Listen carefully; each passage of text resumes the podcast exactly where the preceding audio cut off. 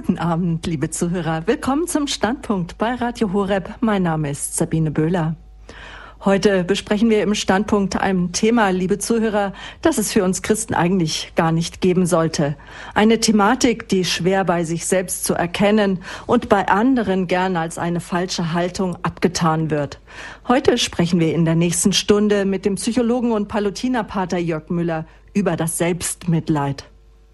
Herr, erlöse mich warum Selbstmitleid das Leben so schwer macht. So haben wir die Sendung überschrieben. Ja, wer wünscht sich das nicht erlöst werden? Erlöst werden von, ja, von was eigentlich? Von den Widrigkeiten des Lebens. Hm. Man fühlt sich als der ärmste Mensch der Welt, der so viel leiden und erdulden muss. Die Gedanken sind am Rollieren und führen womöglich noch tiefer in die Sackgasse mit dem Schild, ich bin verlassen von Gott und der Welt. Es gibt keinen Trost, kein Heil, keine Freude. Das Leben ist einfach nur schwer. Und damit man diese Schwere aushalten kann, fängt man vielleicht an, sich selbst zu bemitleiden oder anderen zu erzählen von all dem Schweren im Leben, in der Hoffnung auf Trost und Zuspruch oder einfach auf Erleichterung. Oder man geht in das Gebet und trägt vor Gott all sein Leid. Doch man merkt, es tut sich nichts, es wird sich nicht leichter. Ja, manchmal ist mit der Zeit keine Erleichterung des Leids zu verspüren. Es wird vielleicht eher noch schlimmer und man gerät noch tiefer in die Sackgasse mit dem Schild, ich bin allein und verlassen. Erkennen wir Selbstmitleid bei anderen, liebe Zuhörer, dann sagen wir gerne, ach, der oder die beneidet sich doch nur selbst. Selbstmitleid wird allgemein nicht gerne gesehen und an sich selbst erst recht nicht. Eher heißt es, hüte dich vor Selbstmitleid. Auf den Punkt gebracht ist Selbstmitleid etwas, was uns von Gott trennt. Eine Sünde könnte man auch sagen.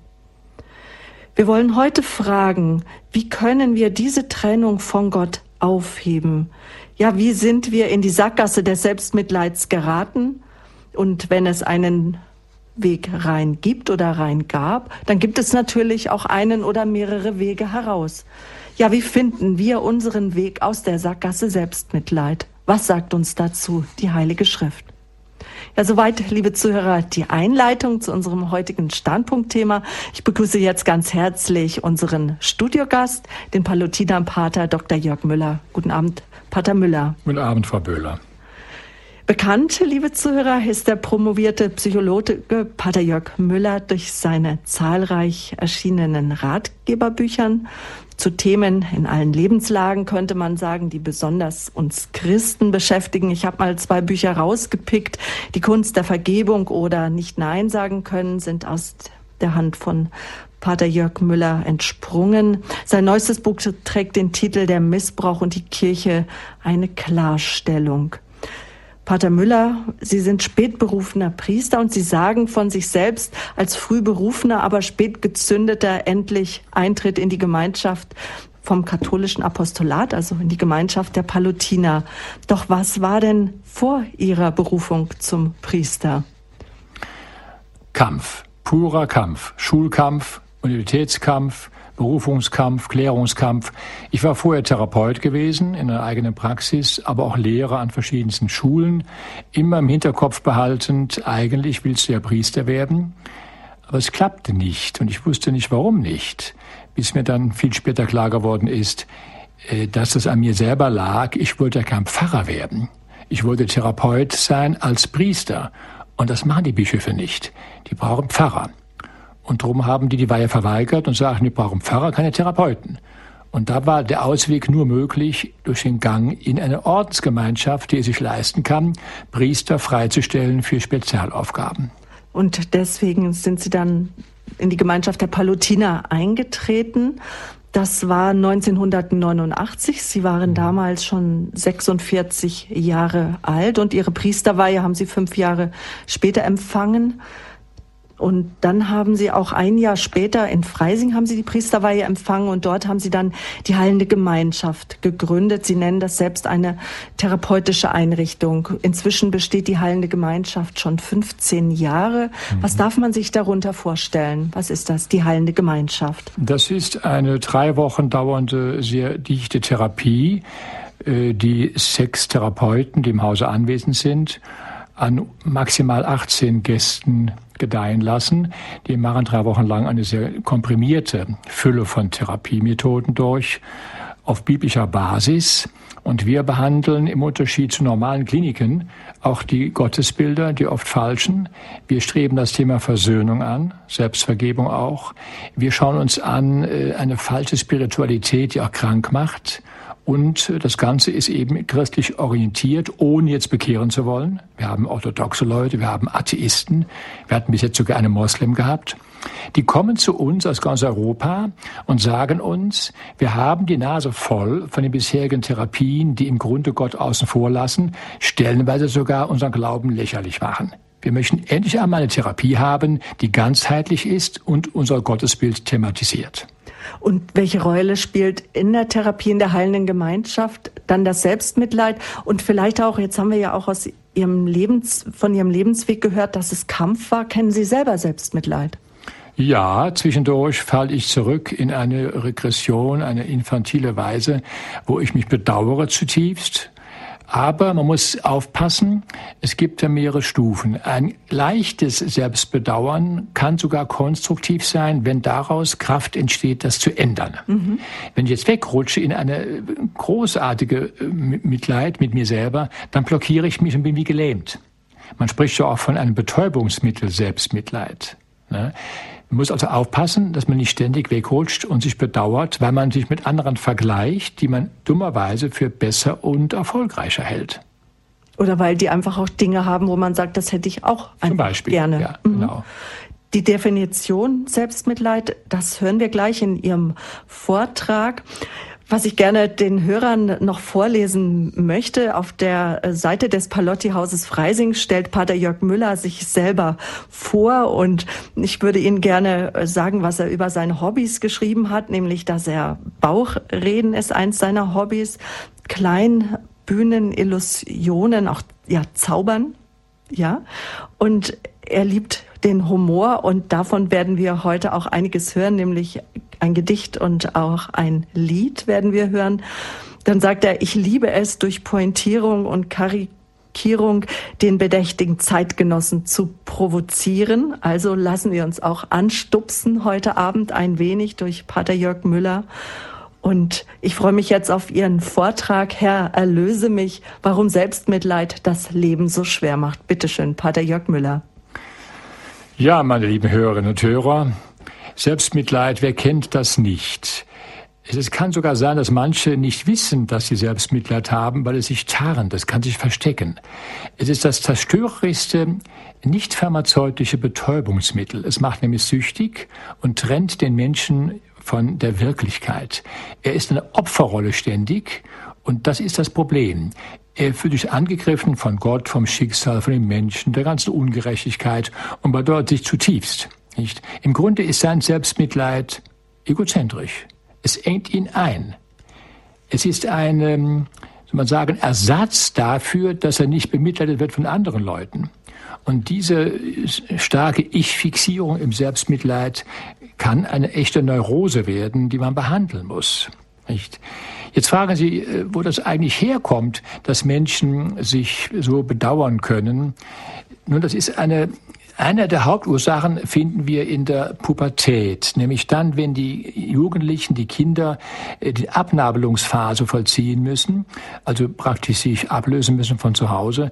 Wenn das nicht ganz gelingt, wenn der Trennungskonflikt zu groß wird und die Verlustangst noch dazu kommt, nicht, dann reagieren Jugendliche später als Erwachsene regressiv. Das heißt, sie fallen zurück in eine kindische Verhaltensform, sind ohnmächtig, hilflos, sie weinen, sie rufen um Hilfe. Jedoch tun sie selbst nichts. Sie warten, dass ihnen geholfen wird, einer Passivität und verharren also in einer Lähmung. Das ist die Folge einer nicht gelungenen Abnabelung und die haben leider immer mehr Menschen. Ich kann mir denken, dass auch die Kindergrippen und Hotel Mama, wo man lange zu Hause ist, die Abnabelung erschweren. Und dann kommt es zu Beziehungsunfähigkeiten auch in der Ehe später. Und das alles, der ganze Wust von Symptomen dann, verstärkt dann noch das Gefühl, ich schaffe es nicht, ich kann das nicht, mich mag niemand, Gott straft mich zurecht, hab's nicht besser verdient, bin ein Vollidiot, ein Dummkopf.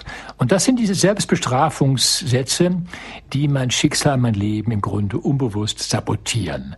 Nicht Gott ist schuld, nicht die anderen sind schuld, das Wetter auch nicht. Na, letztlich bin ich jetzt selber weil ich mit zu viel triefend in Mitleid hineinsteigere. Fast kann man sagen, mir geht's ja so schön schlecht, so schön schlecht geht's mir, es ist herrlich schlecht. Verstehen Sie, in der Ironie steckt oft ein Stückchen Wahrheit.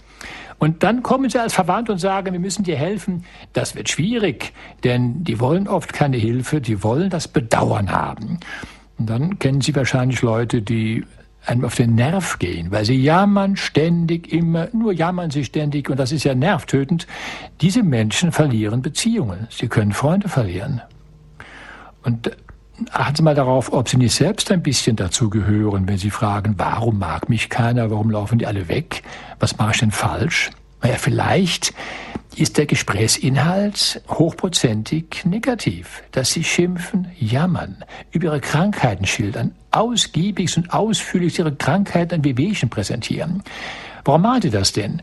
Sie wollen Zuwendung, sie wollen Verständnis, das ist es, sie wollen Liebe, sie wollen Rücksichtnahme. Und was kriegen sie dann? Am Schluss verlassen die Menschen sie, die können es nicht mehr hören. Das ist der Punkt.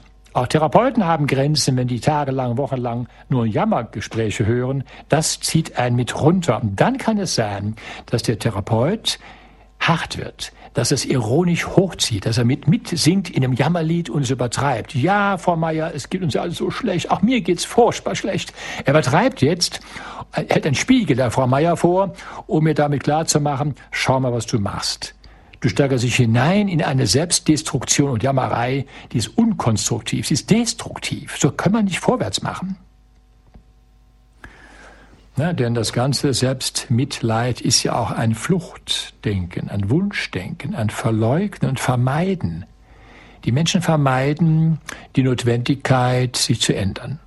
Sie vermeiden vielleicht auch äh, die Notwendigkeit, die Situation ihre Lebenslage, ihre Denkweise zu verändern, etwas anzupacken und zu tun.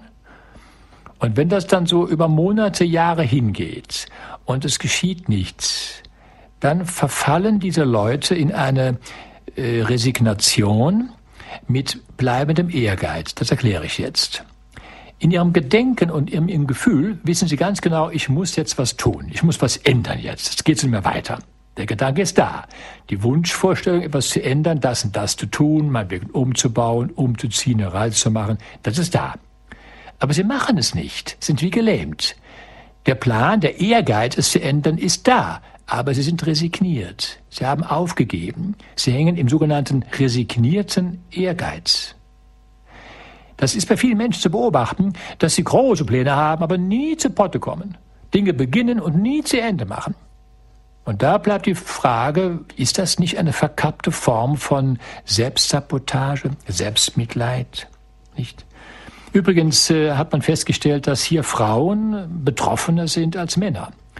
Frauen sind äh, länger und tiefer, wehleidiger mit sich selbst als Männer. Vielleicht können Männer das in ihrer Aggression besser wegstecken. Vielleicht reagieren Männer dann in ihrer Hilflosigkeit aggressiv und dann nach vorne während, während die Frauen eher flüchten und nach innen depressiv reagieren.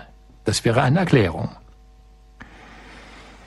Ja, selbst mitleidige Menschen, die erleben ihr Leid als Unrecht, das ihnen von Gott, vom bösen Schicksal zugefügt wird. Und sie haben einen großen, starken Glauben daran, dass sie selbst keine Macht haben, ihr Leben zu ändern. Und diese Idee des Ausgeliefertseins bricht den eigenen Willen. Die Menschen müssen ermutigt werden. Man muss ihnen sagen, du kannst das, du schaffst das. Du hast auch Fähigkeiten. Mobilisiere mal die Fähigkeiten. Wo hast du bis jetzt immer gute Gefühle gehabt? Hast du Ressourcen, Quellen? Wann ging es dir immer gut? Mach mal bewusst an die guten Tage, was war da alles? Und mobilisiere die wieder. Geh an die Quellen zurück Deine Ressourcen müssen mobilisiert werden. Ja, und dann kann es sein, dass solche Menschen sehr ähm, krantig sind, so ein Dauerkrantig. Immer sind sie am Nörgeln, am Meckern und das ist alles Unrecht. Das ist nichts gut. Man kann ihnen nichts recht machen. Die ganze Welt ist schlecht. Und dieses ständige Meckern und negative Runterziehen, rumnörgeln und rumkritisieren an den Mitmenschen, der Familie, bei sich selbst, das ist Selbstmitleid. Naja, Jetzt hören wir in der Presse, in den Medien oft so furchtbare Fälle, wo Krankenpfleger und Krankenschwestern die leidenden alten Menschen töten, aus Mitleid mit diesen alten, leidenden Menschen. Das ist aber so nicht korrekt. Das Mitleid, was hier vorgeschoben wird, ist kein Mitleid. Wir haben festgestellt, es ist Selbstmitleid. Krankenpfleger und Schwestern, die mit dem Leid der zu pflegenden Person nicht klarkommen, sehen nämlich ihr eigenes Leid gespiegelt. Sie können ähm, praktisch das Leid der anderen und ihr eigenes nicht unterscheiden. Das Tatmotiv ist also Selbstmitleid, diese destruktiv abgewehrte Angst vor dem eigenen qualvollen Ende. Indem Sie jetzt den Patienten töten, angeblich das Mitleid, töten Sie in sich selbst diese ständige Angst, etwa ähnlich so enden zu können.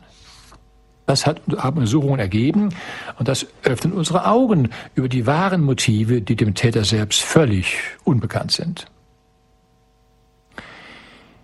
Wenn Sie jetzt Selbstmitleid bei sich entdecken, dann empfehle ich Ihnen dringend, dass Sie sich guten Freunden anvertrauen, dass Sie Ihr Leid ihnen durchaus klagen dürfen nicht ihn jetzt überschütten damit oder tränken oder säufen, aber dass sie sagen, mir geht's nicht gut, aus dem und dem Grund geht's mir nicht gut, ich komme aus dem Loch nicht raus.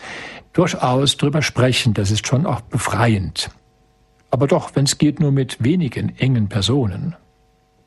Und dann ist schon ein Schritt gemacht. Sie haben es gesagt, sie haben es formuliert und in die Sprache gebracht. Und jetzt kommt der nächste Schritt. Was ist zu tun? Was kann oder muss ich jetzt tun? Schauen Sie, wenn Sie so, so Sätze haben wie, warum geschieht das nur mir und ausgerechnet mir und, und das Schicksal straft mich und geschieht mir ja recht und ich bin zu dumm, niemand mag mich, alles das sind diese negativen, diese Lebenslügen, die runterziehen. Sagen Sie nicht, ich bin unfähig. Sagen Sie zum Beispiel stattdessen, ich habe etwas übersehen. Sagen Sie nicht, ähm, ich werde nicht akzeptiert. Sagen Sie, vielleicht ist die Person schlecht gelaunt. Sie müssen das alles ein bisschen objektiver sehen und relativieren, sonst sehen Sie nur schwarz-weiß und vergrößern das kleine Leid, machen daraus eine Riesenmisere.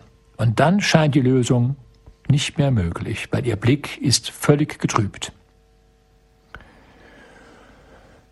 Ich glaube, dass wir mal schauen müssen, habe ich meine Jugendzeit, meine Abnabelung eigentlich richtig vollziehen können? An was hänge ich denn noch? Bin ich noch so wie ein Kind manchmal, dass ich jammere, trotzig bin, meinen Groll als Waffe einsetze, meine Wünsche durchboxe, erpresserig, indem ich jetzt in die Tränen flüchte und mit Tränen erpressen will, indem ich den Schmerz anderen zuschulde, du bist schuld, wenn es mir schlecht geht, das sind solche Äußerungen, die kennen Sie. Die verraten Selbstmitleid.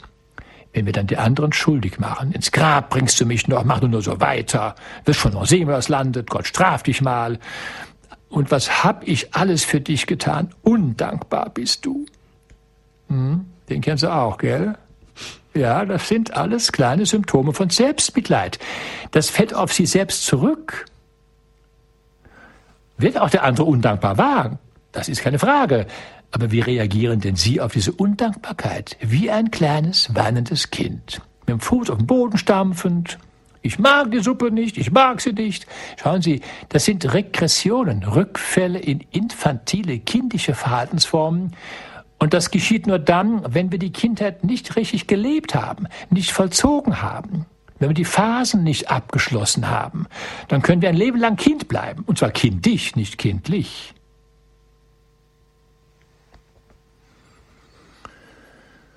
Ja, die Frage ist jetzt, sind die Deutschen und die deutschen Frauen denn so schlimm im Selbstmitleid mehr als die anderen? Tatsächlich reagieren die Deutschen unter Belastung stärker mit Selbstmitleid als zum Beispiel die Amerikaner oder Engländer. Selbst die Türken, die im Lande hier sind, äh, haben nicht so ein starkes Selbstmitleid, wenn es denen schlecht geht, wie wir Deutsche. Das heißt, wir jammern offenkundig auf hohem Niveau. Wer zum Beispiel in arme Länder reist, wer sich längere Zeit auffällt, sagen wir in Asien, Indien, Afrika, wo die armen Menschen wohnen, verliert plötzlich sein Selbstmitleid. Es sieht jetzt objektiv rundherum nur Armut, Schmutz, Leid, Enge, Krankheit, Elend. Und jetzt wird das eigene Elend relativiert. Er kommt jetzt zur dankbaren Anerkennung, mein Gott, geht's mir doch gut. Deswegen gerade ich jedem, der dieses Selbstmitleid hat, Leute, fahrt mal in so ein Land, wo es den Leuten schlecht geht. Helft den Leuten mal. Packt mal zu. Am Hochwassergebiet jetzt. Und, oder wo die Hungersnot ist. Packt doch mal zu. Oder geht in die eigene Heimat. Guckt mal zu, wo da die Armen leben. Besucht sie mal. Ich habe es gemacht, vor vielen Jahren mal. Das öffnet die Augen, das kann ich Ihnen sagen. Und das Herz. Und Ihr eigenes Leid ist völlig unbedeutend.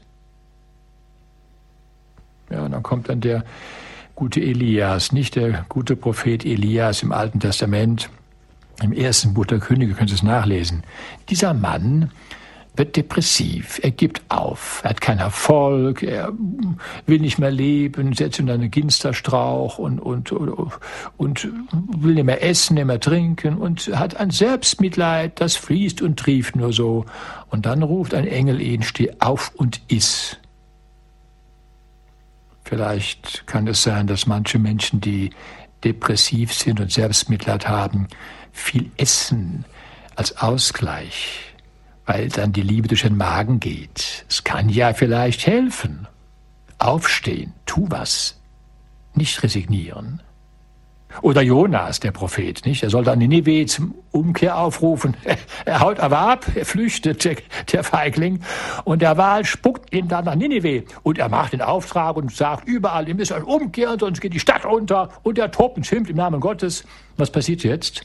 Die Stadt geht nicht unter, denn die Leute bekehren sich. Und damit hat Jonas nicht gerechnet. Es geschieht gar nichts. Alle Drohungen seinerseits werden nicht wahr. Er ist sowas von sauer und Selbstmitleid, dass er auch mit Gott schimpft. Wie stehe ich denn jetzt hier? Mein ganzer Hof ist dahin. Was, was denkst du da eigentlich? Ich schritt da auf, mach Rosen Remedemi, nichts geschieht. Jetzt hat sie Angst gehabt, dass ein Ruf dahin ist, der gute Jonas. Auch eine Art Selbstmitleid. Ich habe in der Bibel nicht viel gefunden über Selbstmitleid. Beim Buche Sirach wurde ich fündig, da ist ein Satz, der lautet, komm nicht zu Fall durch dein Grübeln. Das könnte man benutzen im Fall von Selbstmitleid, was ja immer ein Grübeln darstellt. Komm nicht zu Fall durch ein unnützes, unproduktives Grübeln. Und noch einmal, Selbstmitleid kann positiv sein, wenn es nicht zu stark ist und nicht gepflegt wird und getätschelt wird. Es, da, es kann motivieren, jetzt muss ich mal hier raus und was machen. Sagen Sie also nie, wenn Sie mal depressive Stimmung haben, ich muss erst wieder äh, gesund werden, dann gehe ich wieder raus. Nein, umgekehrt. Ich gehe jetzt raus, damit ich gesund werde. Sagen Sie nie, ach, meine, mein Gehen ist so schwer und ich habe so in den Füßen so müde Schmerzen, ich ruhe mal aus und wenn es mir besser geht, gehe ich wieder. Nein, in der Regel heißt das, gehen Sie auch mit den müden Beinen, damit Sie in Übung bleiben. Wir müssen andersrum denken. Was hat uns denn immer gesund erhalten und nicht, was hat uns krank gemacht?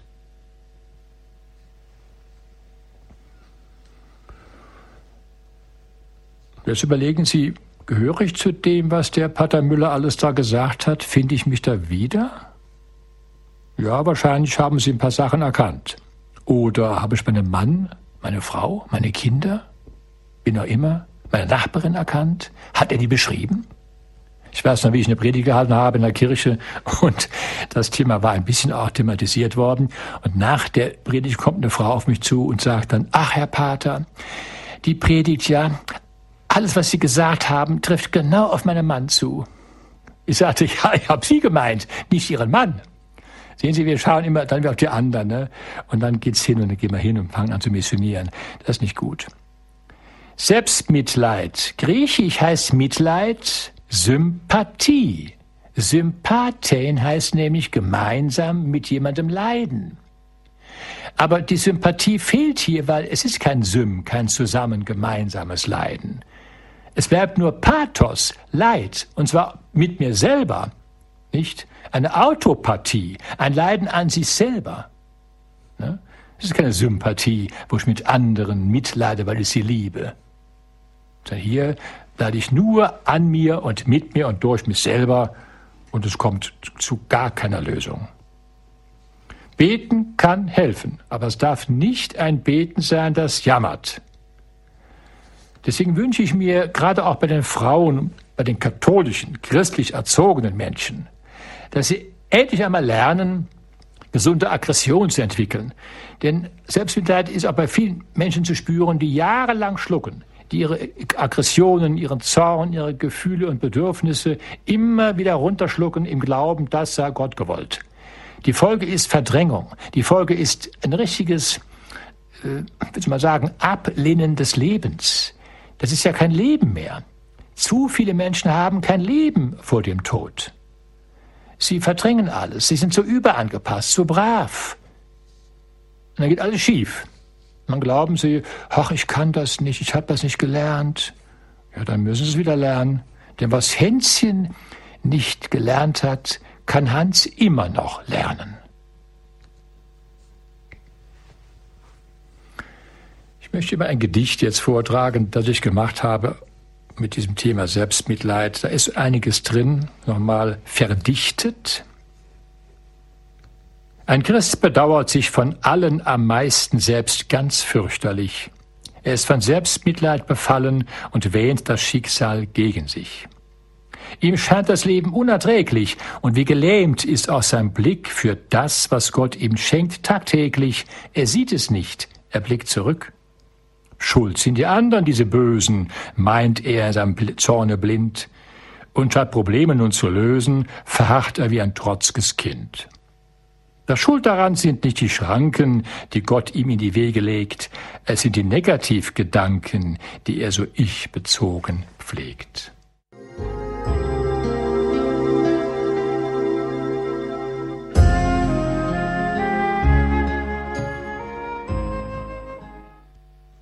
Guten Abend, liebe Zuhörer. Willkommen zum Standpunkt hier bei Radio Horeb. Heute geht es um das Thema Selbstmitleid. Herr, erlöse mich warum Selbstmitleid das Leben so schwer macht. Ja, wir haben jetzt eben einige Punkte gehört von Pater Jörg Müller, wie wir Selbstmitleid bei uns erkennen können oder auch bei anderen erkennen können. Und wie das immer so ist, natürlich erkennen wir es eher bei anderen Menschen, dass sie unter Selbstmitleid leiden, dass sie Menschen sind, die vielleicht eher Menschen sind, die das Leben nicht so nehmen können, wie es ist, die Schwierigkeiten haben, mit Konflikten umzugehen, mit Leidvollem, die Schwieriges im Leben, die Stolpersteine des Lebens nicht als Herausforderung ansehen, sondern eher so als Sackgasse des Lebens. Und etwas, was mir aufgefallen ist, Pater Jörg Müller, Sie haben einfach etwas beschrieben, wo ich denke, das hat jeder von uns. Jeder von uns hat Phasen des mitleidigen Denkens. Und Sie haben ja schon gesagt, es ist wichtig dabei, dass Selbstmitleid uns motiviert. Aber doch viele Menschen zieht das Selbstmitleid eher herunter wo, was ich mich da gefragt habe, auch in Ihrem Vortrag, wie, wie ist der Mechanismus, wie kann ich den bei mir erkennen, wo es so umspringt, wo das nicht mehr gesund ist, sondern so in das Ungesunde geht? Also Selbstmitleid zieht dann vor allen Dingen runter, wenn die betreffende Person schon auch einen depressiven Touch hat, äh, zur Depression neigt. Das ist schon mal eine Begleitsymptom. Wenn die auch noch da ist, diese Depression, dann reagiert der Mensch sehr schnell ähm, ohnmächtig, geht in die Flucht, in die Passivität, ins Wehleiden, ins Wehleidige. Und dann kann es äh, einen Verhaltenswechsel geben zwischen zuckerigem Trost und selbstgerechtem Zorn bis hin zum Jammern. Man spricht sogar im extremen von einer Jammerdepression. Die muss dann auch behandelt werden, medikamentös sogar. Aber ich glaube, dass die Mehrheit der Menschen durchaus aus dem Selbstmitleid rauskommt und was unternimmt, weil genügend aggressive Energie da ist, etwas zu tun. Depressive haben die aggressive Energie ja nicht mehr, die haben die verdrängt. Und zwar sehr lange schon. Und wenn Menschen in der Pubertät ihre Bedürfnisse nie zeigen konnten, wenn sie nicht äh, einmal aggressiv sein durften, dann wird es schwierig. Dann waren sie zum, zum Schlucken geneigt, tun alles verdrängen. Und dann kommt die Gefahr sehr groß, dass sie bei Misserfolgen, Missgeschicken in, verfallen in die Resignation, in die Passivität und sie streiken buchstäblich. Sie wollen jetzt nicht mehr, im schlimmsten Fall nicht mehr leben. Ne? Das ist die Spätfolge von früheren Defiziten. Das kann man aufarbeiten, unbedingt, und motivieren. Jetzt mach mal was und tu was.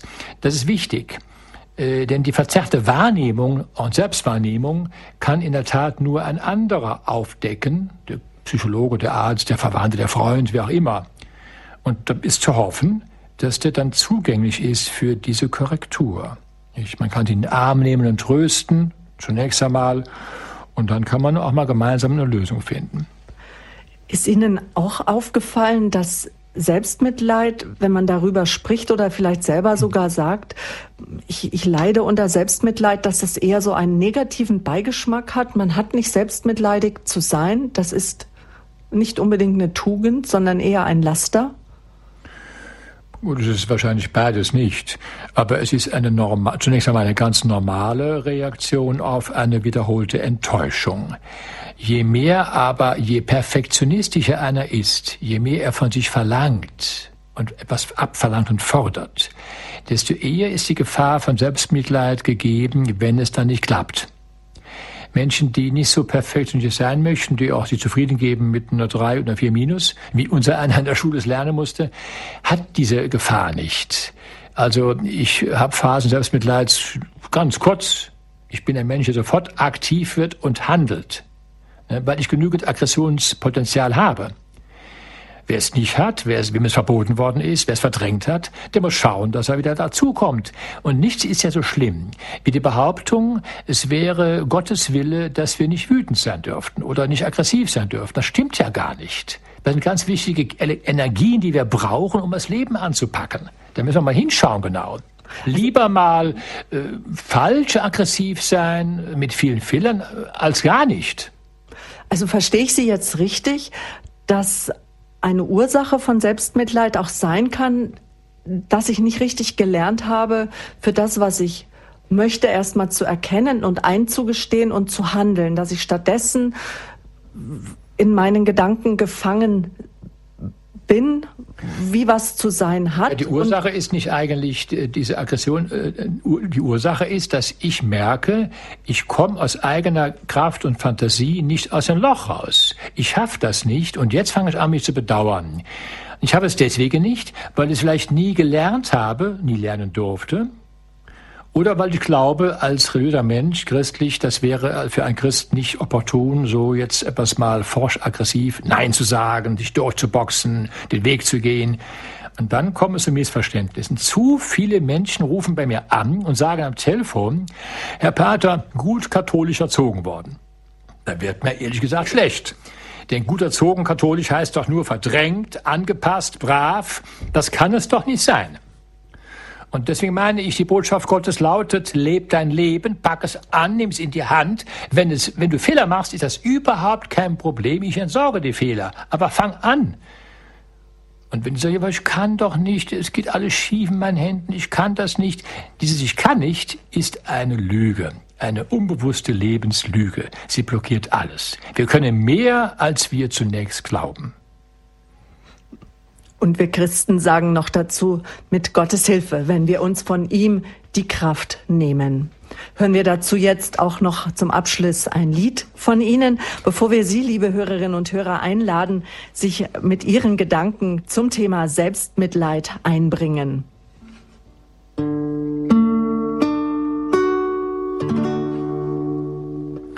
Wenn du glaubst, das Leben habe dich belogen, wenn du meinst, das Glück sei dir nicht mehr geneigt, dann hast du am Ende gar dich selbst betrogen, um den Gott, der dir die Chancen täglich zeigt. Glaube fest, du wirst die Ziele dann erreichen, wenn du willst und wenn du auch Visionen hast. Lass von Zweifeln dich im Tun niemals erweichen, sonst verwandelt sich ganz schnell die Lust in Last. Lass vom Missgeschick dich niemals deprimieren. Denn die Frustration hat einen tiefen Sinn. Du sollst weiterkämpfen und nicht resignieren. Das macht fit, denn jeder fällt ein paar Mal hin. Wer nicht kämpft, der hat von vornherein verloren. Die Bequemlichkeit belügt ihn, denn sie meint, sie sei für Höhenflüge nicht geboren, weshalb ihr so vieles unerreichbar scheint. Und bring alle Angst her zu mir, so spricht Gott, der liebt, alles gibt, der es gut meint mit dir fürchte dich nicht, traue dir. La la la. La la la la la la la la la la la la la la. La la la la la la la la. Fürchte dich nicht, traue dir. Pater Jörg Müller, der von sich selber sagt, dass er gerne kreativ tätig ist, kreativ unruhig ist. Und er hat für heute auch dieses Lied für uns gedichtet. Ja, wie geht's Ihnen mit dem Selbstmitleid, liebe Hörerinnen und Hörer? Kennen Sie Menschen, die unter Selbstmitleid leiden, die selbstmitleidig sind? Oder haben Sie sich selbst schon dabei ertappt, dass Sie manchmal voller Selbstmitleid sind? Wie konnten Sie denn Ihr Selbstmitleid abbauen und sozusagen auch in den Griff bekommen? Wie kommen Sie immer wieder raus aus der Sackgasse Selbstmitleid? Oder wo haben Sie schon die Barrieren erkannt, die Sie in der Sackgasse verharren lassen? Kennen Sie Ihre Fallen des Selbstmitleides oder die Sackgasse Selbstmitleid?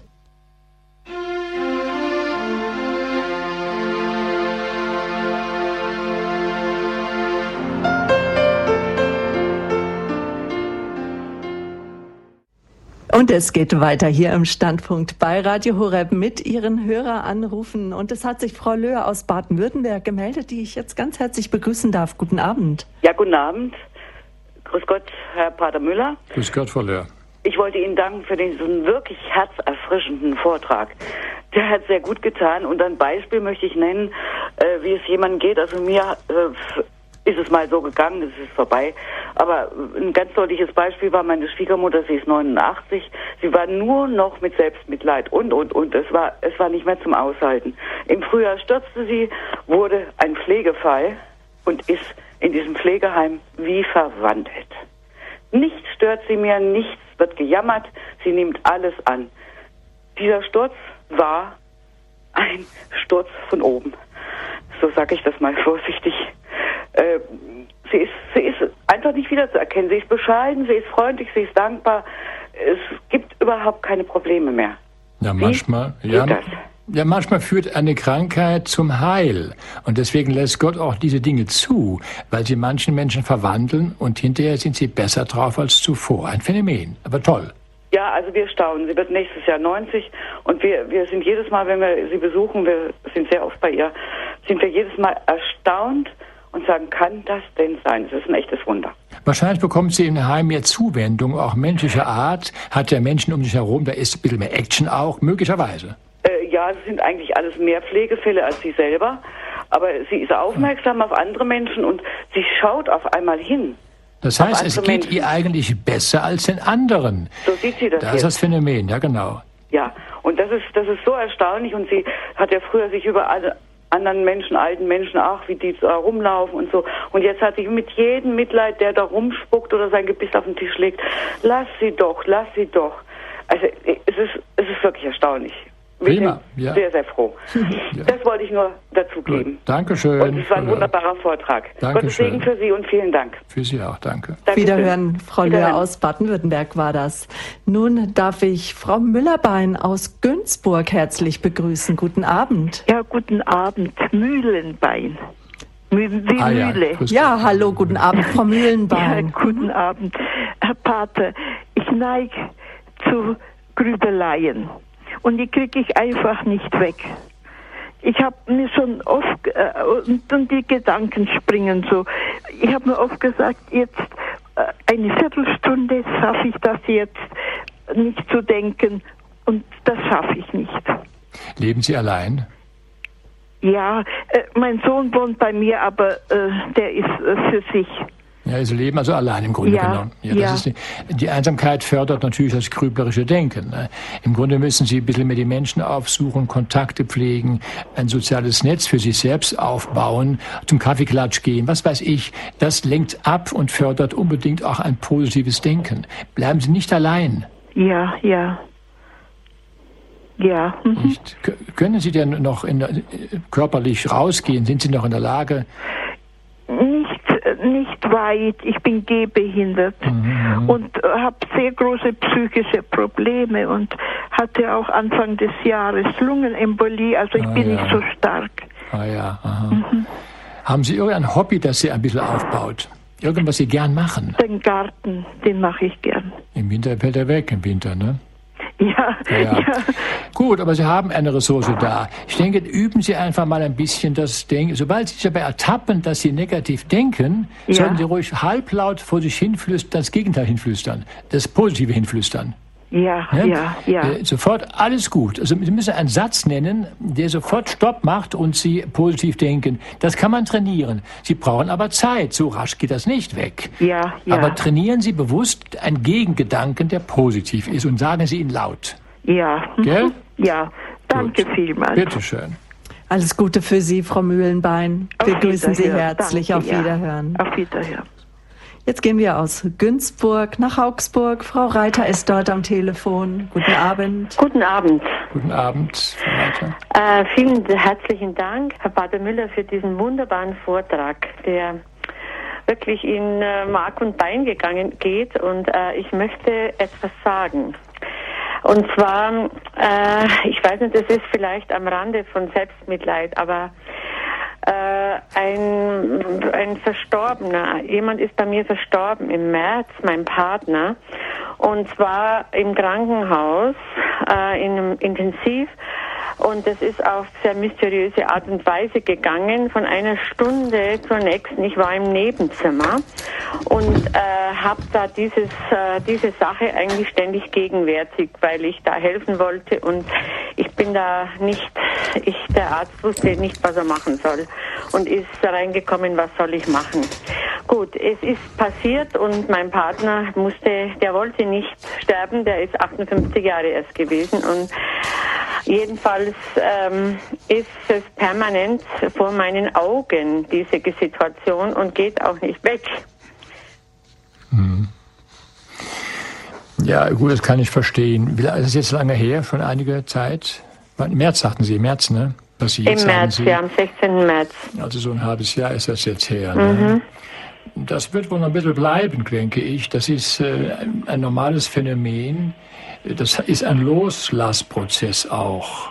Nicht? Das dauert ein bisschen, aber auch hier ist Ablenkung sinnvoll. Ich wüsste sonst jetzt auf Anhieb da gar nichts zu sagen zu. Ja? Ja, ich, ich, ich vergrab mich nicht, muss ich sagen. Ich fange mit der Heiligen Messe an um früh und ähm, bin da, also kann da sehr viel, kann nur da, da kommunizieren eigentlich über das Leid. Und ähm, aber es ist vielleicht wirklich kein Selbstmitleid, sondern tatsächliches Leid. Das ist okay. Ja, das kann auch sein. Es hat doch keinen Zweck, jetzt groß rumzugrübeln. Ist es jetzt Mitleid, Selbstmitleid?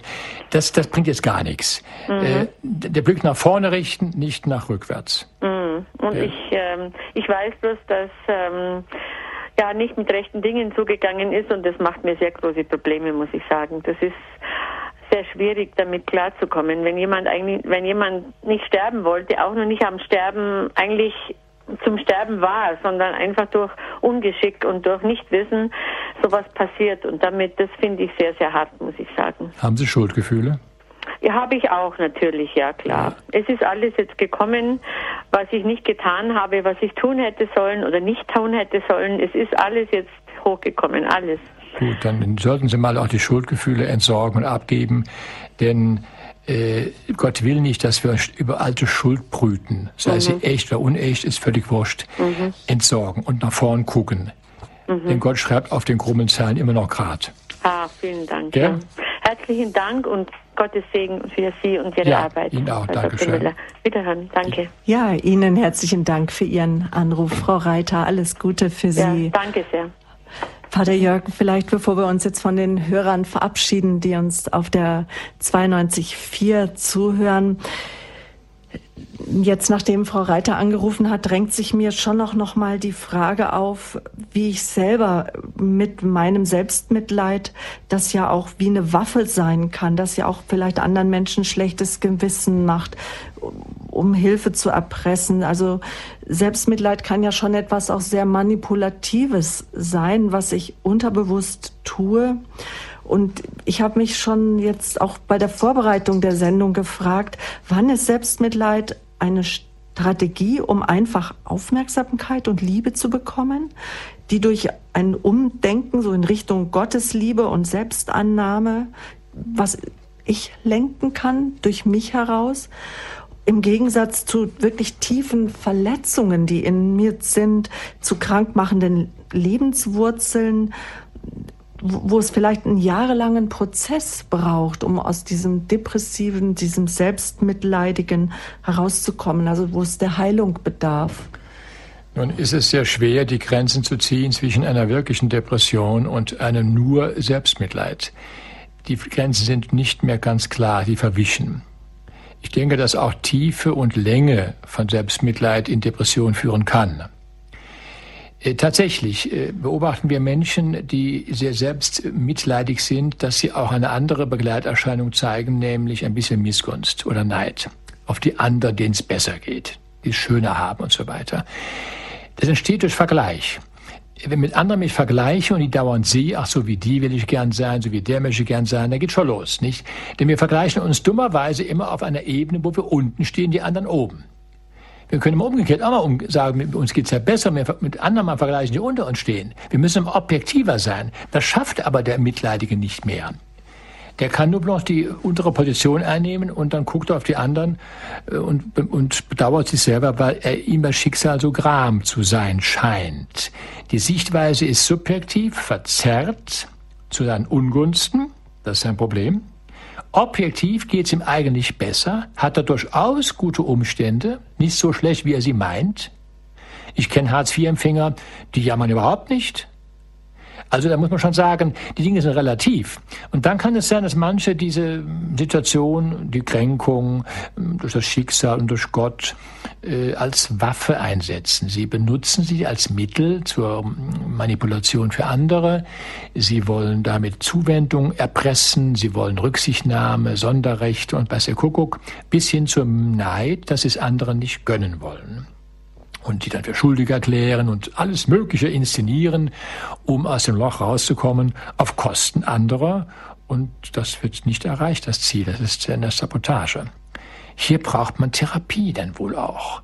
Wer jahrelang sich verstrickt hat in Grantigkeit, in Verbitterung und Schmerz, ist mit ein paar guten Worten da nicht rauszuholen.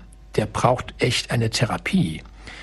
Die drei Wochen in der Freising wären ein Ansatz, aber manchmal brauchen die mehr als drei Wochen. Denn was sich chronifiziert, jahrelang als Verhaltensmuster einbrennt, ist so rasch nicht wegzuholen. Mhm, die drei Wochen, damit meinen Sie die heilende ja, Gemeinschaft? Ja, diese heilende Gemeinschaft, mhm. nicht? Mhm. Da braucht man auch Zeit. Äh, und das kommt auf das Alter des Patienten an. Wie alt ist er jetzt schon? Wie lange übt er schon das Verhalten? Ne? Menschen, die einsam sind, die von den Verwandten im Stich gelassen werden, die wirklich oft gekränkt worden sind, denen Unrecht geschah. Da kann ich verstehen, dass sie versacken in einer Trauer, Wut, Ohnmacht und Missgunst, in einer, in einer Verbitterung, die ihn selbst krank macht. Aber es muss ja nicht sein. Die Rezepte der Bibel verzeih auch denen, die dich verletzen. Bete für die und mach das Beste draus. Hol die Ressourcen, die du hast. Das ist wichtig. Herr, erhöre mich, Herr, erhöre mein Gebet. Wer wünscht sich das nicht? Herr, erlöse mich von all dem Leid. Erlöse mich, Herr, von all dem Schweren, von dem Grüblerischen. Wenn man doch nur manchmal einen Knopf hätte, wo man Gedanken, die in gewisse Sackgassen, die in Dunkelheit führen, die Zeichen vielleicht auch von depressiven Verstimmungen sind, wenn man doch da manchmal einfach einen Ausknopf drücken könnte. Heute geht es um die Frage, warum Selbstmitleid das Leben so schwer macht. Wir sprechen heute auch ein Stück weit über Formen von depressiven Zügen.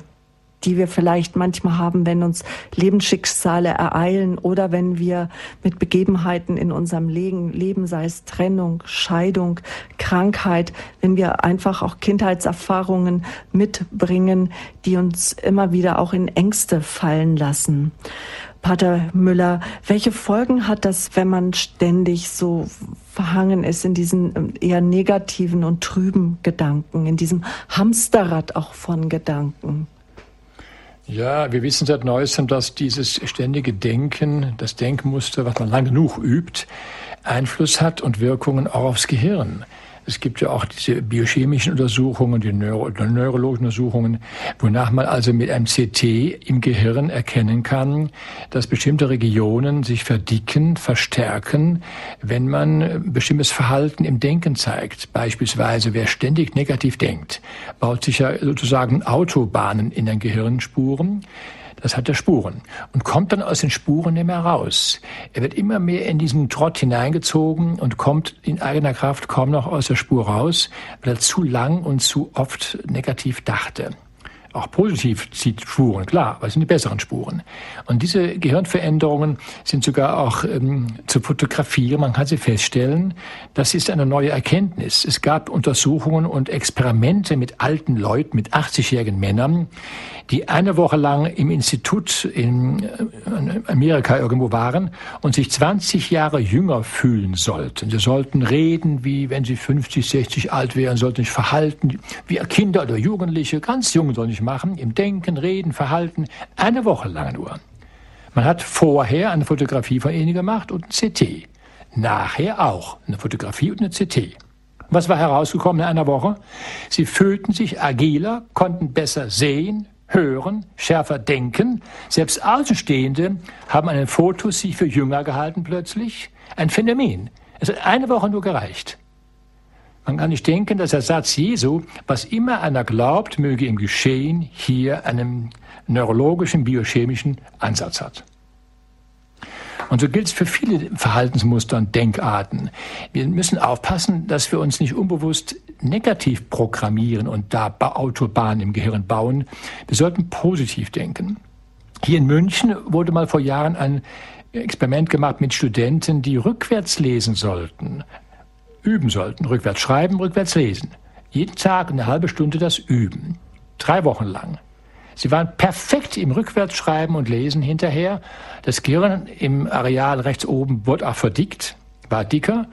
Und dann haben sie Urlaub gemacht und es nicht mehr geübt. Und nach drei Wochen Urlaub war das Gehirn wieder normal wie vorher. Es war verlernt.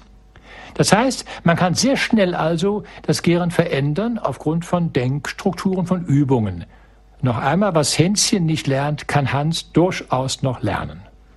Also können Sie den Satz unterstreichen, wer sich selbst zu lange bedauert und betrauert, der schadet sich nur selber? Jawohl, es ist ein Schuss nach hinten. Es ist ein Schuss nach hinten, weil er sich runterzieht, es ist destruktiv, es ist absolut unkonstruktiv und er kommt nicht weiter. Hier wäre es besser, das Leben anzupacken. Aber dazu braucht man das, was ich eben mit Aggressionspotenzial genannt habe. Ja, das haben wir ja alle von Geburt an. Nur durch die Erziehung und die Kultur und die Religion wird leider dieses Potenzial der Aggression immer negativ gesehen und unterdrückt. Wir müssen streiten lernen. Streiten ist keine Sünde. Wir müssen eine Streitkultur entwickeln. Wir müssen den Kopf auch mal durchsetzen dürfen. Ein Kind darf auch mal trotzen dürfen, ohne bestraft zu werden. Wir müssen also durchaus einmal äh, originell uns selbst durchboxen, auch wenn es anderen nicht schmeckt. Auch wenn es im Einzelfall sogar ungehorsam ist, vielleicht sogar verletzen könnte. Das macht doch nichts. Wir lernen doch nur durch diesen Irrtum und Versuch. Wenn das verboten wird und bestraft wird, als Sünde definiert wird, dann geschieht kein Lernen mehr. Dann wird das verkümmert und dann haben wir ein Problem. Und das Problem haben viele Menschen, die depressiv sich bemitleiden und passiv da untätig rumhängen und dann die Umwelt äh, dauernd behämmern mit ihrem Leid und jammern. Das, das kann so nicht gehen. Und Medikamente schlucken, das kann es ja auch nicht sein. Ich muss aktiv werden, rausgehen, was tun, meine Hobbys aktivieren, Freunde wieder machen, einladen. Ich muss etwas unternehmen. Und dann leben die Geister wieder. In Ihrem Vortrag haben Sie kurz über das Gebet auch gesprochen. Sie sagen, die Gebete sollten konstruktiv sein, es sollten keine Gebete des Jammerns sein. Geben Sie uns doch da einfach mal ein paar Beispiele, damit man so ein Gespür davon bekommt, was Gebete sein könnten, die mir wirklich aus meinem Leid, meinem Selbstmitleid heraushelfen? Ich könnte sagen, Herr, sieh zu, mir geht es nicht gut. Ich ertappe mich dabei, mich zu bedauern und alles für furchtbar pessimistisch zu betrachten. Ich ertappe mich dabei, sogar dir die Schuld zuzuschieben. Warum tust du nichts? Warum hilft du mir nicht? Ich bin auf dich auch krantig und sauer. Die Umwelt versteht mich nicht. Herr, ich bringe dir mein ganzes Leid, die ganze Ohnmacht, die ganzen Kränkungen bringe ich dir. Aber es muss jetzt weitergehen. Gib mir die Kraft, nach vorn zu gehen, nach vorn zu blicken und etwas zu tun. Ich muss anfangen an einem Hobby. Ich muss anfangen, jetzt rauszugehen, ein Buch zu lesen, irgendwas tun. Gib mir die Fähigkeit, jetzt einmal aktiv zu werden und sei es nur, den Menschen, denen es schlechter geht, zu helfen. Irgendwie. Äh, dann Dankbarkeit üben. Ich danke dir, Herr, für das, was gut ist und wahr. Ich danke dir, Herr, dass ich ein Dach im Kopf habe und essen kann. Ich danke dir, dass ich meine Sinne habe. Ich danke dir. Das Danken ist wichtig, weil das Danken geht von mir weg auf Gott zu und öffnet den Blick. Danken ist nie selbstsüchtig. Danken ist immer wieder auf Gott zentriert und das müssen wir tun. Der Betteln, Stöhnen, Jammern, Bitten ist ich fixiert. Und Danken ist eben Gott zentriert. Geht von mir weg. Das ist entscheidend, das Gebet. Das befreit. Wir müssen das üben. Jeden Tag, jeden Morgen üben. Ich könnte sagen, humorvoll, danke am, am frühen Morgen als Morgengebet.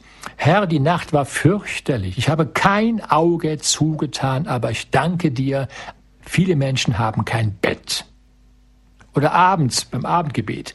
Herr, der Tag war beschissen, er war fürchterlich, er war katastrophal, der Tag. Ich danke dir trotzdem, denn viele haben den Tag nicht überlebt und hungern. Schauen Sie, das ist ein Beten, wo der Blick weggeht von mir zum Dank. Das kann man lernen. Ich denke, wir sollten es mal ganz spontan tun. Kinder können das sehr gut zum Beispiel. Wir müssen, wir werden die Kinder, die noch ganz spontan das so können, nicht? Schauen Sie, wenn wir, wir haben festgestellt, wenn man Versuchspersonen, meist Studenten sind es ja, klischeehafte Sätze über alte Menschen sagt oder lesen lässt, etwa den Satz, alte Menschen haben graue Haare, alte Menschen sind langsam, alte Menschen und so weiter, immer negativ. Das alleine Lesen solcher Sätze führt bei diesen Lesern schon zur Veränderung im Verhalten und Denkmuster. Wir haben festgestellt, dass die Studenten nach einer Stunde Lesen und Hören der negativen Sätze langsamer und müder zum Fahrstuhl gegangen sind. Das merken die gar nicht mehr. Wir werden von der Werbung rundherum geprägt mit Worten, Bildern, Suggestionen. Es wird Zeit, dass wir uns selbst positiv suggerieren und manipulieren. Durch die gute, frohe Botschaft der Bibel. Sie haben eben auch von Kränkungen gesprochen. Kränkungen, die hinführen auch ins Selbstmitleid, in depressive Verstimmungen. Viele Menschen kennen Kränkungen zutiefst von ihren Geschwistern, von Freunden, Bekannten. Und Wege aus der Kränkung rauszukommen, gesund zu werden, ist die Vergebung, ist die Versöhnungskultur. Heißt es auch, ein Weg aus dem Selbstmitleid ist auch ein versöhnter Mensch zu werden? Unbedingt. Ich glaube, dass äh, Kränkungen, ähm, die wir ja alle, alle haben und auch anderen weitergeben, unser Leben kaputt machen. Jetzt kommt die Vergebung, das Abgeben an Gott. Ich sage dann, Herr, ich, äh, die Rache ist nicht mein Ding. Du sorgst für Gerechtigkeit. Ich vergebe der Person, die ist gekränkt, denn nur gekränkte Menschen kränken. Und wenn ich anfange, mich zu bedauern, dann fange ich an, mich selbst zu kränken. Das ist ja Masochismus. Ja? Dann bete ich eben für den, der mich gekränkt hat und gebe meine eigene Empfindung von Gekränktsein an Gott. Warum soll es mir besser gehen als Gott letztendlich?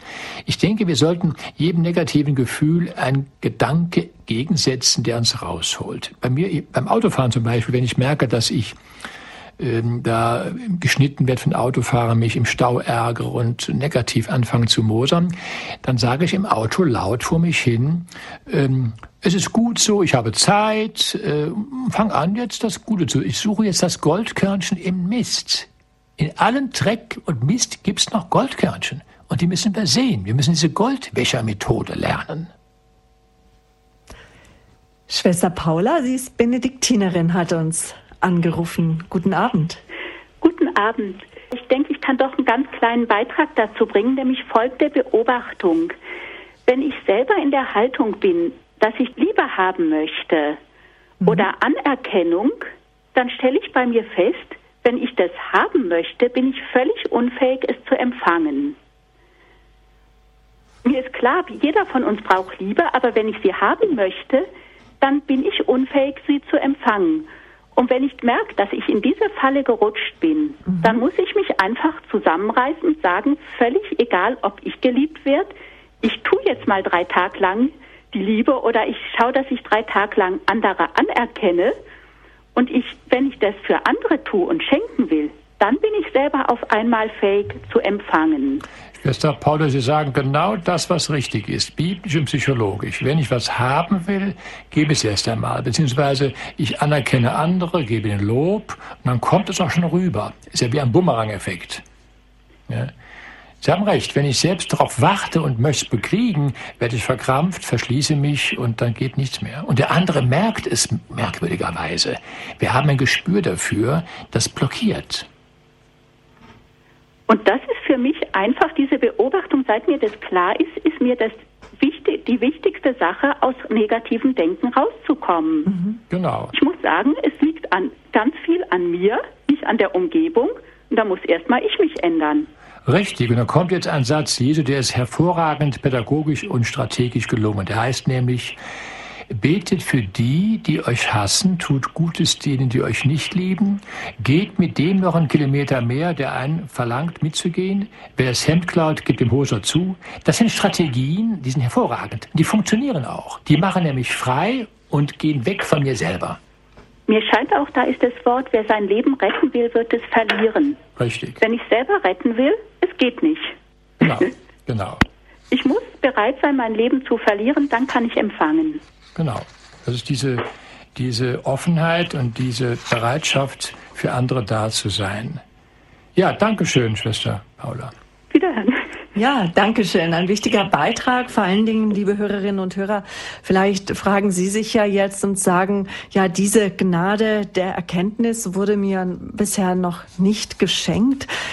Ich hänge noch fest in diesem doch eher ich-bezogenen. Ich habe mich auch letztens mit jemandem unterhalten, der, da ging es um Unwörter und dann meinte diejenige, ja, ein Unwort ist für mich momentan ich. Also ich war irritiert. Aber dann hat sie es erklärt und dass sie ihre Ich-Bezogenheit betrauert und einfach sie gerne abgeben möchte in ein Du, Jesus, Du Mitmensch. Pater Jörg, aber das ist ein Prozess. Ja, ich denke gerade an den Witz, kennen Sie die stärkste Weltmacht, die Macht der Welt mit drei Buchstaben? Ich. das ist, ja, da ist was dran. Das ist richtig. Mir fällt aber ein, dass gerade Menschen, die im Selbstmitleid jammern und die da nicht rauskommen, die immer so ich-bezogen sind und für sich Anerkennung jetzt heischen wollen, dass die ein Defizit an Anerkennung schon seit Jahren, wahrscheinlich Kindheit, Jugend haben. Die haben zu wenig bekommen. Jetzt suchen sie es in Überfülle nachzukriegen, was natürlich nicht geht ein Fass ohne Boden.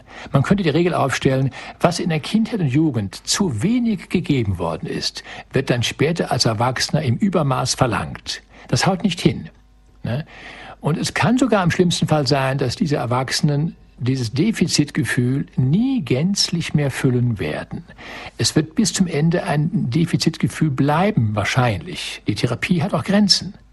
Dann könnte ich sagen als Theologe, das ist jetzt dein Kreuz, dieses Defizit. Trag es. Es gibt Schlimmeres. Aber das sind Erklärungsmuster. Deswegen noch einmal, wir müssen den Kindern und Jugendlichen uns viel besser und mehr zuwenden. Ich befürchte jetzt, wo beide Eltern arbeiten gehen müssen, um leben zu können, das wird nicht funktionieren. Höre ich da heraus, dass Sie glauben, dass es in Zukunft noch mehr Menschen gibt, die vielleicht unter dem Phänomen Selbstmitleid und dann äh, in depressive Verstimmungen verfallen? Ich glaube ja, dass sowohl die Depression mit der Aggression im negativen Sinn zunimmt und dass die Beziehungsfähigkeit sehr leidet. Wir haben zunehmend jetzt junge Menschen, die in ihren Beziehungen, Partnerschaften nicht mehr funktionieren. Es haut nicht hin. Auch die Abnabelung gelingt nicht. Äh, das ist eine Katastrophe zurzeit und ich weiß momentan keine Lösung. Wenn Eltern nie da sind, wenn sie, wenn sie kommen, müde sind und das Kind ein Defizitgefühl mitkriegt, das kann doch nicht gut gehen. Nicht? Und das sind etliche Fragen, die ich an die Politik zu stellen habe. Da ist einiges aus dem Gleichgewicht geraten. Und äh, tja, ich kann verstehen, wenn Eltern sagen, wir, wenn Mütter sagen, ich möchte jetzt momentan keine Kinder mehr oder gar keins haben, das geht gar nicht. Ich muss ja arbeiten, bin für das Kind ja gar nicht da, das haut doch nicht hin. Mein Mann muss auch arbeiten, das läuft zurzeit nicht. Ich kann es verstehen. Kommen wir zurück zu unserem Thema Selbstmitleid. Warum Selbstmitleid das Leben so schwer macht. Pater Jörg, jeder von uns kennt Menschen, die vielleicht unter Schwermut leiden, die, wo wir beobachten, ja, vielleicht ist da auch ein Selbstmitleid dabei. Und jetzt nach dem, was wir von Ihnen gehört haben, auch wird sich vielleicht der ein oder andere fragen, ja, was kann ich jetzt auch dazu beitragen, dass meine Freundin, mein Lebensgefährte, mein Ehepartner, wer auch immer, wer mir lieb ist, dass ich sein Selbstmitleid ein Stück weit mit ihm zusammen auch tragen kann.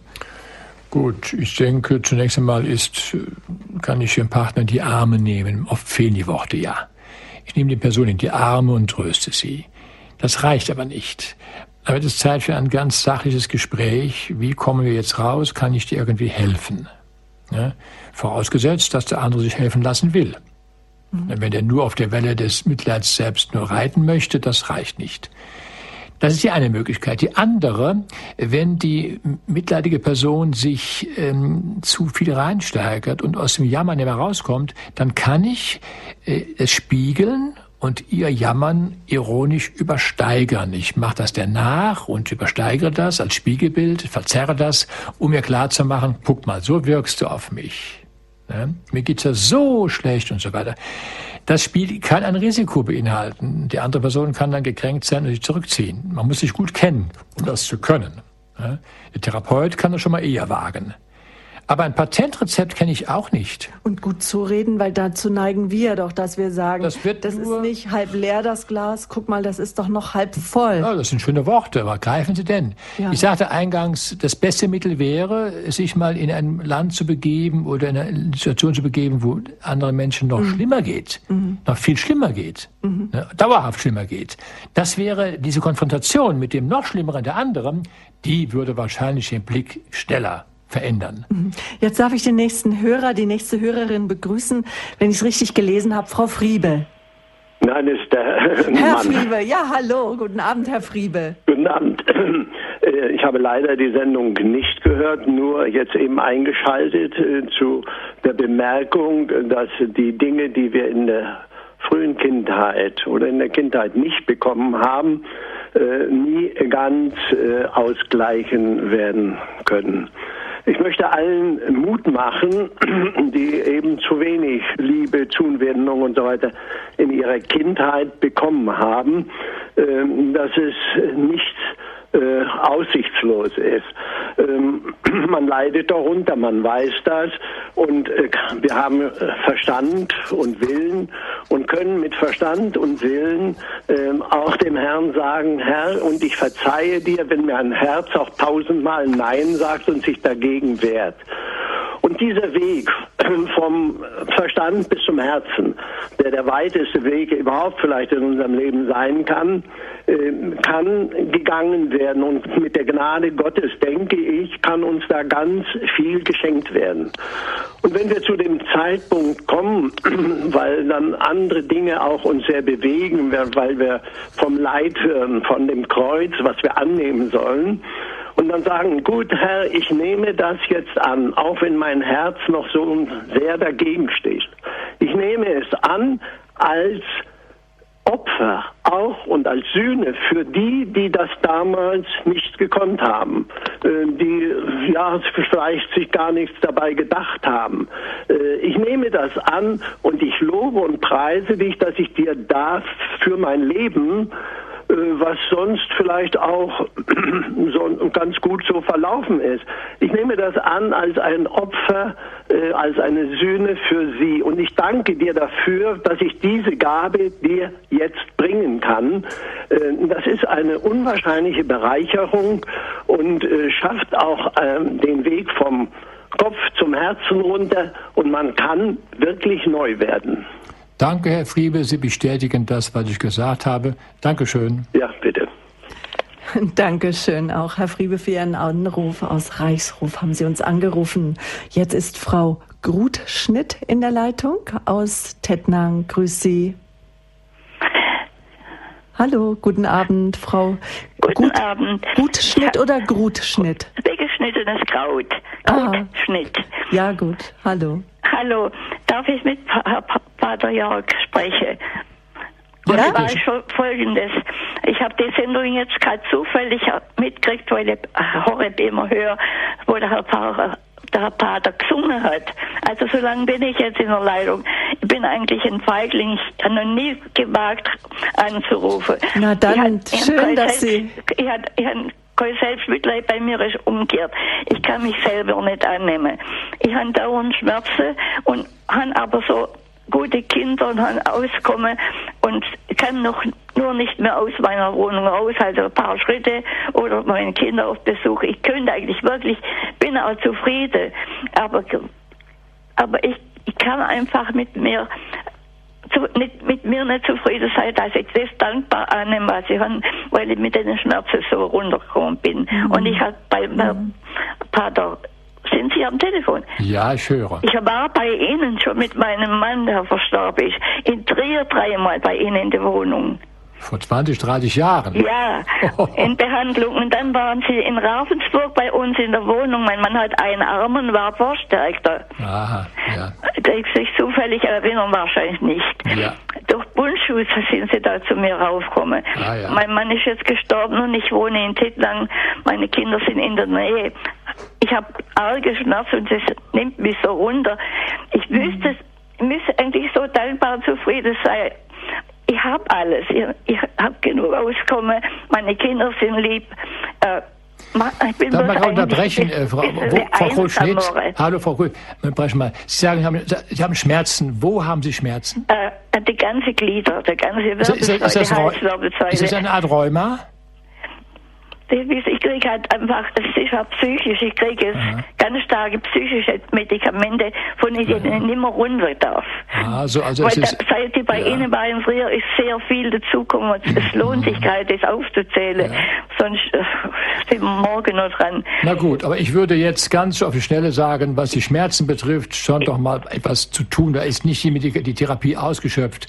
Ich neige dazu, bei solchen chronischen Sachen zu alternativen Methoden zu gehen, etwa auch auch mal zum Pfarrer Kneip-Anwendungen. Ich habe sehr viel gehört, gerade ah, bei solchen das macht Schmerzen. mein Sohn. Ja, dann tun Sie es mal. Das macht mein Sohn. Gell? Tun Sie es mal. Äh, jetzt eine andere Frage. Das lieb von Ihnen. Danke, mache ich. Äh, kann man Sie mal irgendwie telefonisch privat anrufen, wo ich Sie länger belästigen kann? Ja, Sie können mich immer anrufen. Darf ich dann Ihr Telefon bekommen?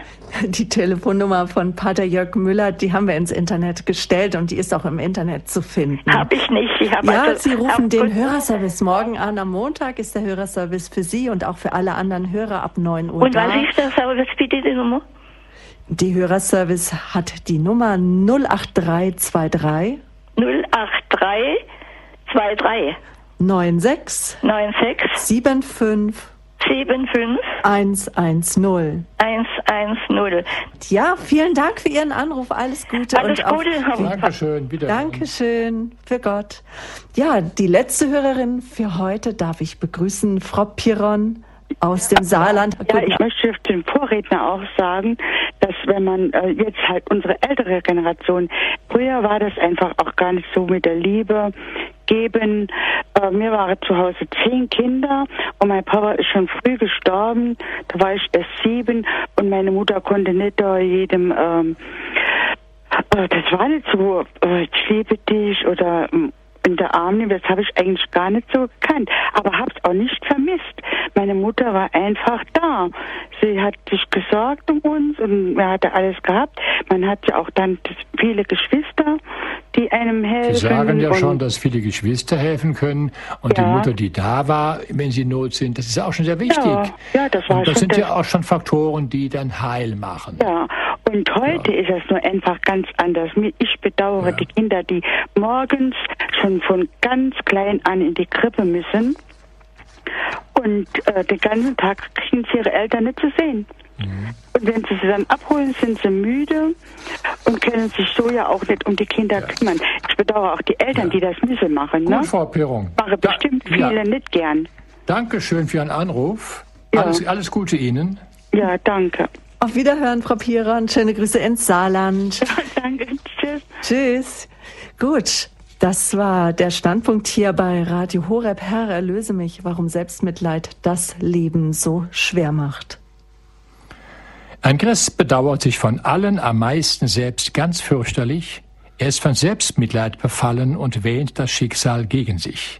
Ihm scheint das Leben unerträglich und wie gelähmt ist auch sein Blick für das, was Gott ihm schenkt tagtäglich. Er sieht es nicht, er blickt zurück. Schuld sind die anderen, diese Bösen, meint er in seinem Zorne blind. Unter Probleme nun zu lösen, verharrt er wie ein trotzges Kind. Doch schuld daran sind nicht die Schranken, die Gott ihm in die Wege legt, es sind die Negativgedanken, die er so ich-bezogen pflegt.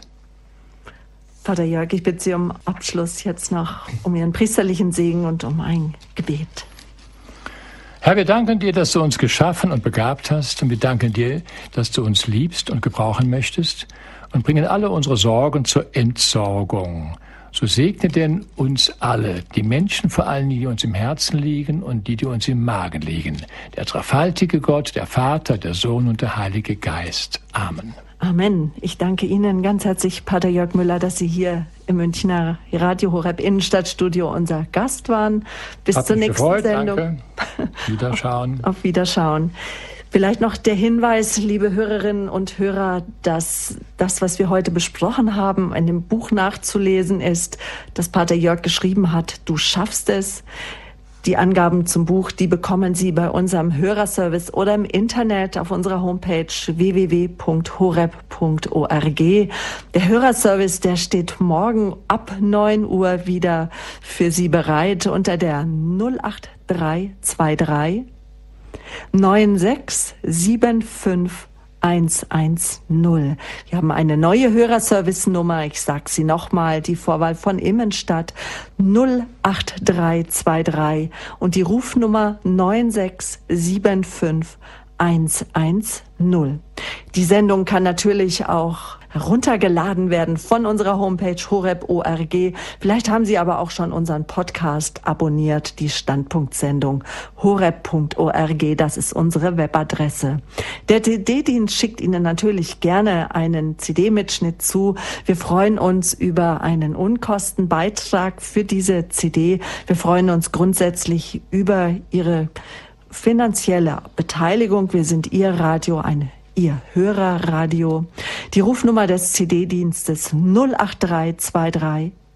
Ich sage nochmal die Vorwahl 08323 9675 120. Ab morgen früh, Montagvormittag 9 Uhr ist der Hörerservice für Sie da. Mein Name ist Sabine Böhler. Ich wünsche Ihnen noch einen guten Abend, eine gute und reich gesegnete Woche. Behüt Sie Gott.